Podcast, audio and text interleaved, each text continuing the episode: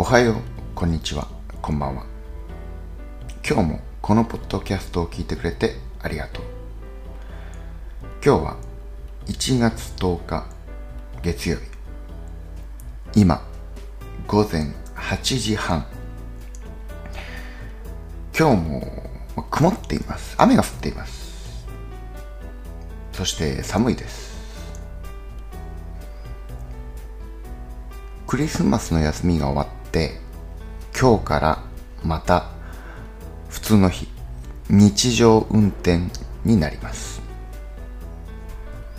休みはどうだったでしょうか？ゆっくり休むことができましたか？それともご飯をたくさん食べ過ぎて太ってしまいましたか？何にしても今日からまた1週間が始まります。この1週間頑張りましょう。このポッドキャストで話してほしいテーマや話題があったらぜひ教えてください。